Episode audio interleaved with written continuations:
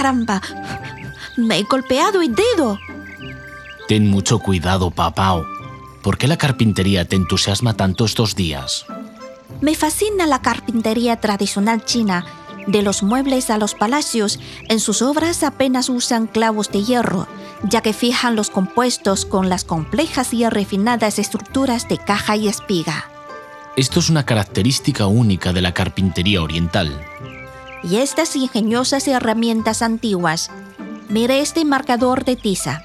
Fijas las dos partes en ambos extremos, tiras de la cuerda y obtienes una línea recta de tinta negra. Dicen que un maestro llamado Lupin lo inventó hace 2000 años. Lupin fue el fundador legendario del oficio de carpintero en China, a quien atribuyen la invención de diversas herramientas. Ah, sí, como esta, la regla de Lupin. Lo que se marca en ella no es una escala, sino signos que indican buena o mala suerte. Los antiguos carpinteros chinos se preocupaban por mantener en las diversas medidas de sus obras la doctrina de Feng Shui. Qué interesante es la carpintería china. Comprende muchos factores culturales. Parece que has aprendido mucho sin que Shifu te enseñe. ¿Puedes decirme una de las peculiaridades que distingue la arquitectura tradicional china de la occidental? Mm, si se habla de una distinción muy notable, creo que es el uso de muchos pilares y vicas para sostener las estructuras horizontales en las edificaciones tradicionales chinas en lugar de la bóveda, que se ve frecuentemente en las construcciones occidentales. Exacto. Ahora puedes comprender la importancia de la viga y el pilar en la arquitectura y la cultura de China. Hoy hablaremos de Huan Huanzhu, una de las 36 estrategias chinas. Reemplazar las vigas y los pilares con maderas podridas. Todo el edificio se vendrá abajo. Analiza con cuidado qué constituye la viga y el pilar en esta historia.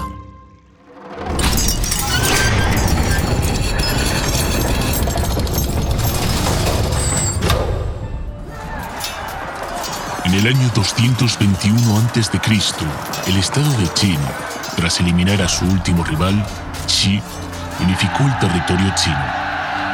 El rey Ren se proclamó el primer emperador y fundó la primera dinastía unificada de China. Xin abandonó el feudalismo para adoptar el régimen de prefecturas y distritos. Estableció un completo sistema administrativo mientras unificó la escritura, la moneda y las medidas. Efectuó algunas obras de construcción significativas como la Gran Muralla y una red nacional de vías. Todas estas medidas fortalecieron la centralización del poder. En tanto, con el fin de consolidar su gobernanza, el emperador implantó rígidas leyes, destruyó las armas en poder de la sociedad civil, censuró todos los pensamientos ajenos al oficial e incluso ordenó incinerar libros y ejecutar a los seguidores del confucianismo.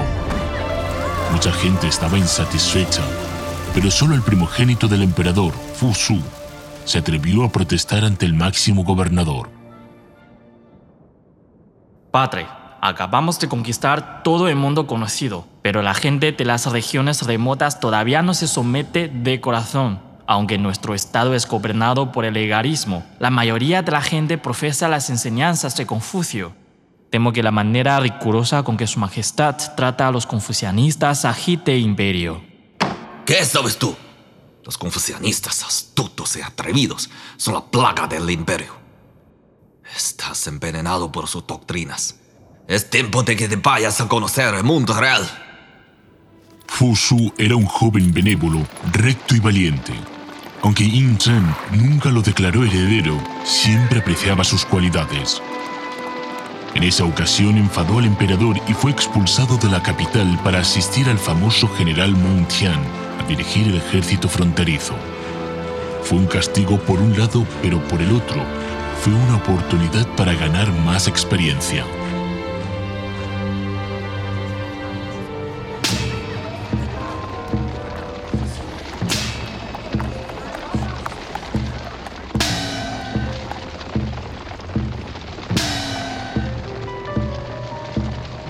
El invierno del año 210 a.C., una grave enfermedad abatió al hombre más poderoso de China en aquel entonces, durante su inspección por el imperio.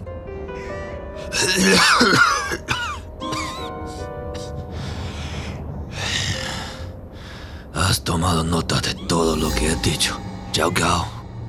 Todo lo he registrado al pie de la letra.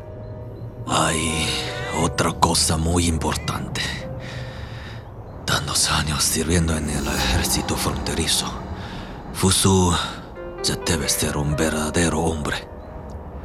Dile que venga a casa.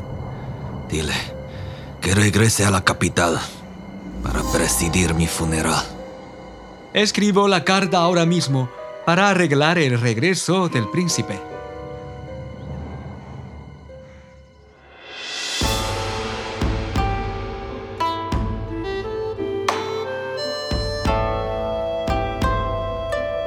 Las 36 Estrategias Chinas, una producción de Onda China. Reemplazar las vigas y los pilares con maderas podridas.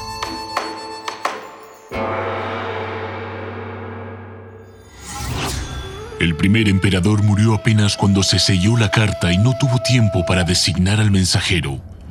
En ese momento, el fatal suceso solo lo sabían el chambelán Zhao Cao, el primer ministro Li Zi, un príncipe que acompañaba al emperador en su gira, Hu Hai, y unos sirvientes. Para evitar la conmoción entre la corte y el ejército, Li Zi se abstuvo de emitir la noticia. Una reunión secreta que decidiría el rumbo de la historia china se sostuvo entre estas tres personas. Su Majestad no mencionó a otros de sus hijos antes de morir.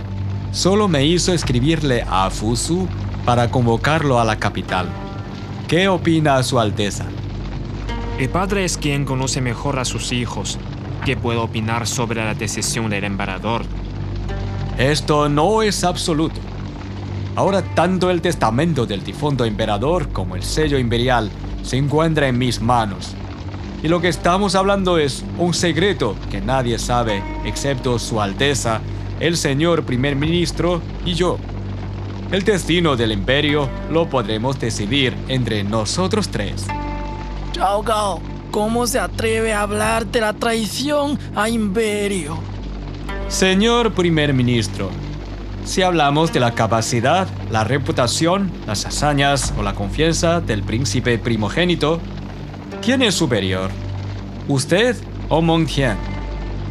No puedo compararme con el general Meng. Efectivamente, si Fusu sube al trono, seguramente designará de primer ministro a Meng Tian. ¿Y usted qué va a hacer? Nunca he visto que un ex primer ministro de Qin tenga un buen fin. Si quieren realizar una gran causa, deben hacerlo resueltamente. La fortuna de ustedes dos depende de la decisión que tomen ahora. Los tres acordaron adulterar las últimas palabras del emperador para declarar a Hu Hai heredero. Luego enviaron a un mensajero a la frontera a exigir a Fu Su suicidarse, con el testamento falsificado. Al oírlo, el príncipe lloró con gran aflicción. Entonces se dirigió a su habitación dispuesto a obedecer la orden del difunto emperador. No se precipite, Su Alteza. El emperador le mandó a dirigir a 300.000 soldados junto conmigo para defender la frontera del imperio. Es una tarea de suma importancia. Durante más de una década, Su Majestad nunca ha manifestado su actitud sobre el heredero. Ahora viene un mensajero diciendo que Su Alteza debe suicidarse. Es muy dudoso. Creo que es mejor confirmar la veracidad del mensaje. ¿Qué hay que confirmar cuando un padre demanda la muerte de su hijo? No quiero que Imperio que acaba de librarse de las guerras se sume otra vez en calamidades debido a la disputa de trono. Si con mi muerte se puede lograr la paz, no siento pena alguna. ¡Su Alteza! Pero el príncipe de buen corazón no había pensado que su concesión aceleraría el derrumbamiento del imperio Qin. Zhao Cao usurpó el poder con éxito tomando a Hu Hai como su títere. Luego mató a Meng Tian y Li Zi con el pretexto de conspirar contra el Estado. Las atrocidades de los gobernantes de la dinastía Qin provocaron rebeldías del pueblo y de los nobles de los seis reinos conquistados. Precisamente, el nombre de Fu Su fue utilizado por Chen Shen y Wu Quan, quienes encabezaron la primera rebelión entre centenares para atraer a seguidores. Al final, la dinastía Qin cayó en el año 207 a.C.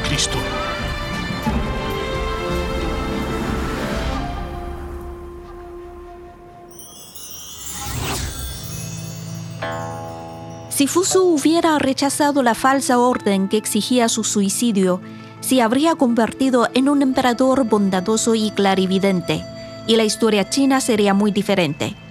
En realidad, Fusu contaba con el apoyo de un ejército de 300.000 guerreros. ¿Por qué se entregó sin luchar? Hoy tratamos el tema del Huan Huanzhu, reemplazar las vigas y los pilares con maderas podridas. ¿Qué fue reemplazado en esta historia? El testamento del emperador. ¿Es realmente tan importante como las vigas y los pilares para un edificio? La última voluntad del emperador serviría de dinámica para que el príncipe tomara acciones. Pero sin esta dinámica se perdió la razón y la base de la resistencia, así como la fe y la voluntad de luchar para una persona tan benévola, apacible y honesta como Fu Su.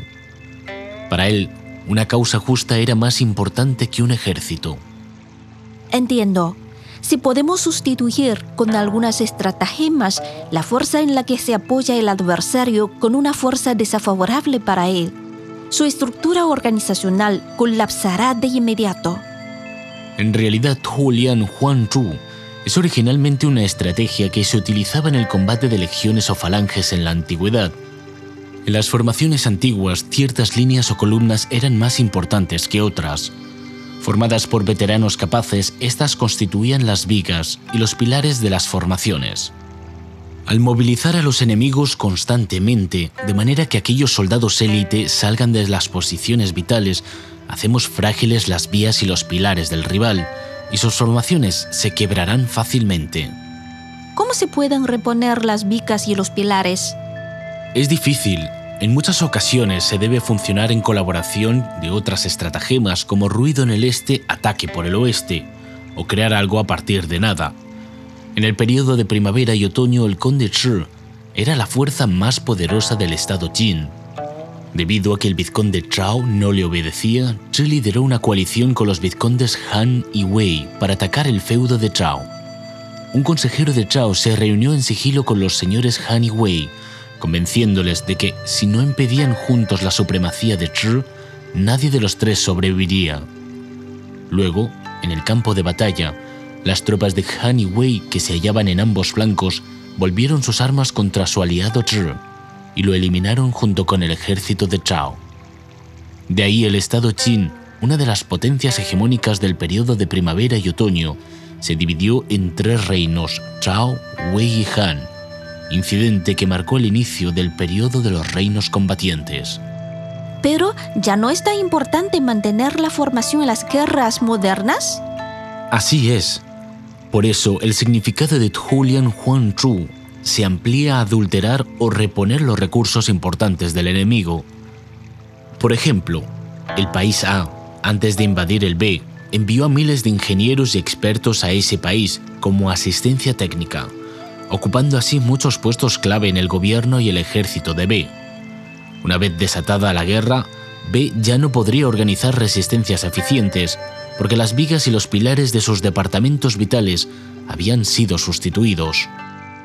Al hablar de la adulteración, falsificar productos de marcas también es un tipo de Taulian Huanchu, ¿verdad? Por supuesto, es un truco despreciable si bien una compañía puede conquistar de esta manera alguna cuota de mercado, su desarrollo es insostenible. En otros casos, algunas empresas cambian su marca, el logotipo o el nombre de la firma para reentrar en el mercado, debido a que ha sido dañada la imagen de su marca. Esto puede considerarse como una práctica inversa de Julian Chu. Comprendo. Las vicas y los pilares son la parte más importante de un edificio por lo que merecen suma atención. Mire, Sifu, la miniatura de kiosco que estoy montando ya está bien firme con vigas y pilares.